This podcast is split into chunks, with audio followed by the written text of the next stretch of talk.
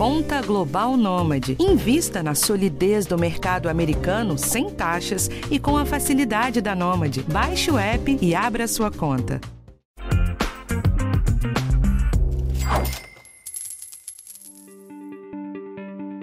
O governo anunciou recentemente duas medidas para injetar dinheiro na economia. Os beneficiários do INSS vão receber o 13º mais cedo, e os trabalhadores com saldo no FGTS vão poder sacar até mil reais das suas contas. Convenhamos, um dinheiro a mais no bolso é sempre bom, mas eu tô aqui para não deixar você fazer besteira quando essa grana entrar. Eu sou Rafael Martins e esse é o podcast Educação Financeira do G1. Hoje eu vou inverter o padrão do podcast e vou passar direto para a conversa com a nossa especialista e depois eu volto com um resumo do que fazer, tá bom? Eu conversei nessa semana com a Carol Stange, que é planejadora financeira, para discutir quais os erros mais comuns quando a grana fica disponível e como você precisa fazer esse planejamento para não gastar à toa. Vamos lá? Carol, vou começar pelo inverso. O que, que não se pode fazer de jeito nenhum quando um dinheiro como esse entra na sua conta? Quando há um adiantamento de recebimento de recursos, a primeira coisa que a pessoa precisa lembrar é que esse adiantamento é algo que ela já iria receber de qualquer forma. Então, alguns usos que não seriam indicados para esse dinheiro.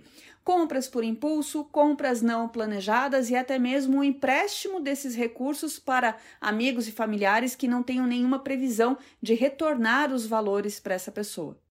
Mas a fonte de renda muda esse racional? Antecipação do 13º, por exemplo, contra um adiantamento de férias tem diferença? Tem algumas questões bem peculiares que é em relação ao adiantamento do 13º pelo INSS. Nesse caso, nós estamos falando de aposentados, de pensionistas e de pessoas que, por características do planejamento financeiro pessoal, contam com esse dinheiro de uma forma mais recorrente e não podem se indispor com esses valores, né? Normalmente esse, esses recursos já têm um, um carimbo, digamos assim. Quando nós falamos também de principais provedores da família, de pais de família, por exemplo, que trabalham em empresas e essas empresas fazem a antecipação do 13º salário que aconteceria lá em novembro, dezembro, a gente precisa lembrar que esse dinheiro ele tem como objetivo principal não só prover as festas de final de ano, como ajudar as pessoas a se programarem para as compras de todo início de ano. Esse dinheiro ele tem essa finalidade. O grande risco da pessoa usar essa antecipação com outras finalidades é justamente quando acontecer a situação dela precisar desse dinheiro, ela não terá. Carol, mas e no caso de você precisar usar esse dinheiro? Existe uma lista de prioridades? Eu fico pensando aqui que deve ser importante você primeiro quitar as dívidas, né? Depois pensar em fazer alguma reserva. Rafa, a ordem da sua lista é perfeita, né? No, no cenário de educação financeira. Primeiro, o que a gente faz? A gente se livra das dívidas, porque os juros que a gente paga nas dívidas são sempre muito maiores do que qualquer remuneração que a gente receba dos nossos investimentos. Em segundo lugar, a gente prioriza a reserva de emergência, porque a gente precisa dessa cobertura contra imprevistos, que a gente sabe que eles fazem parte da vida, e nós não podemos nos, nos vermos em situações fragilizadas financeiramente por causa de, uma, de, de não ter uma reserva financeira. E em terceiro lugar, pensando na aposentadoria. Planejamento de aposentadoria é essencial para um modelo de, de vida que nós temos hoje, para a correria que nós temos hoje, para o nível de comprometimento financeiro que nós estamos é, tendo no nosso dia a dia, para conter a alta da inflação que a gente percebe nas nossas próprias finanças. Nós estamos acostumados a ver as nossas finanças mensalmente e é uma foto muito curta. Em outros países, a gente acostuma a pensar sempre em ganhos anuais, em remuneração anual, em verba anual. Esses adiantamentos, eles fazem parte de um orçamento anual. Eles não são um bônus, um dinheiro dado, né? um presente que caiu do céu, não são reflexo de uma ligação que você recebeu dizendo, olha, apareceu uma herança aqui que não existia antes. Esse dinheiro ele é previsto, ele precisa fazer parte do teu orçamento anual. Eu volto já com mais perguntas para Carol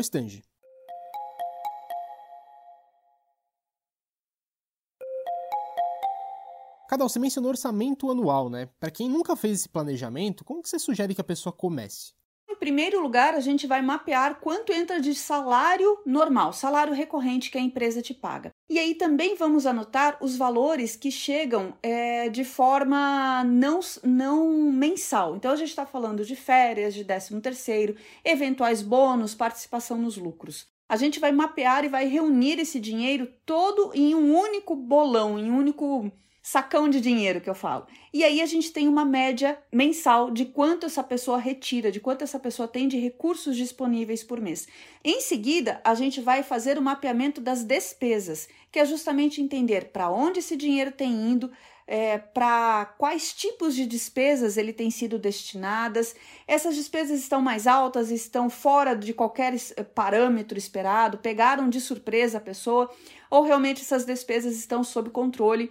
Elas podem ser reduzidas, podem ser eliminadas, e aí a gente entra com aquele acerto, aquele ajuste fino em relação ao orçamento doméstico, né? O primeiro passo é sempre começar pelos alicerces da casa. Quando a gente fala de investimentos sem ter essa parte de organização financeira, de mapeamento financeiro feito, é como se a gente quisesse construir uma casa começando pelo telhado. Então, para tudo existe uma ordem, inclusive para a gente cuidar das nossas finanças pessoais. Tá, mas e quem é autônomo? É uma pessoa que acaba lidando bastante com aumento e diminuição de renda. Como que a pessoa tem que fazer para se organizar direitinho? No caso de autônomos e empreendedores, a gente tem algumas questões bem cuidadosas. A primeira delas é manter as despesas fixas no menor nível possível. O que, que são as despesas fixas? São aquelas que não mudam mesmo que eu não use e elas refletem muito o estilo de vida, o padrão financeiro dessa pessoa. Então, a primeira coisa, o autônomo empreendedor mantém essas despesas no menor nível possível. Em segundo, ela tem duas formas de fazer a média. A primeira delas é a média simples. Então, você pega todos os valores recebidos ao longo do ano, e quanto mais dados, melhor. Soma tudo e divide por 12, que é o número de, de meses. Essa é a forma mais fácil, digamos assim. Nesse mapeamento existem algumas questões, como por exemplo, você não considera sazonalidade e o autônomo ele tem sazonalidade no atendimento dele. A gente não entende alguns picos e vales em relação ao faturamento. A outra forma é que justamente considere esses picos e vales. É quando você faz o mapeamento das suas receitas como autônomo e identifica o maior faturamento, que é o pico, e o menor faturamento, que é o vale. E aí você faz uma, um orçamento doméstico se baseando pelo vale. O vale que eu falo, né, da depressão, digamos assim, ele vai ser menor do que uma média simples mas ele vai mostrar para o autônomo que aquele é o seu salário mínimo, digamos assim, é o mínimo que ele pode contar. E ele precisa daí colocar as despesas e o padrão de vida dele dentro do que se encaixa nessa nesse valor apontado. É um grande desafio fazer justamente essa administração orçamentária quando você faz o seu próprio salário e quando ele não é fixo, sem dúvidas. Bom, tudo dito, vamos para um resumo? Primeira coisa, não pode se emocionar quando um dinheiro a mais entrar na sua conta. Eu sei que é difícil, mas tem que ser muito racional numa hora dessa. Segundo lugar é que tem que priorizar toda e qualquer dívida. Ficar negativado te traz muitos problemas de manejo de finanças, e é o tipo de coisa que vale a pena você eliminar. Na semana passada, quando eu conversei com a Nath Finanças, ela citou uma coisa bem importante.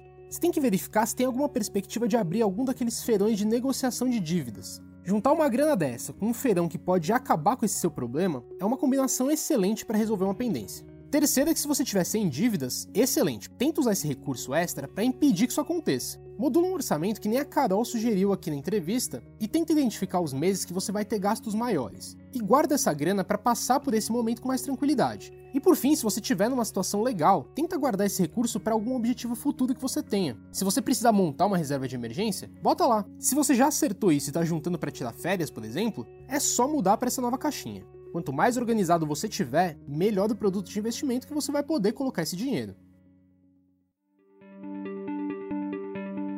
Bom, então é isso e esse foi o episódio de hoje. Na semana que vem tem um tema diferente aqui para você. Podcast Educação Financeira você já sabe, tá disponível no G1, no Globoplay ou na sua plataforma de áudio preferida. Então não deixa de seguir o podcast no Spotify ou na Amazon, de assinar no Apple Podcasts, de se inscrever no Google Podcasts ou no Castbox, ou então de favoritar a gente na Deezer. Assim você recebe uma notificação sempre que um novo episódio estiver disponível e não deixa de avaliar o podcast na sua plataforma preferida. Isso ajuda muito nosso conteúdo a chegar para mais gente.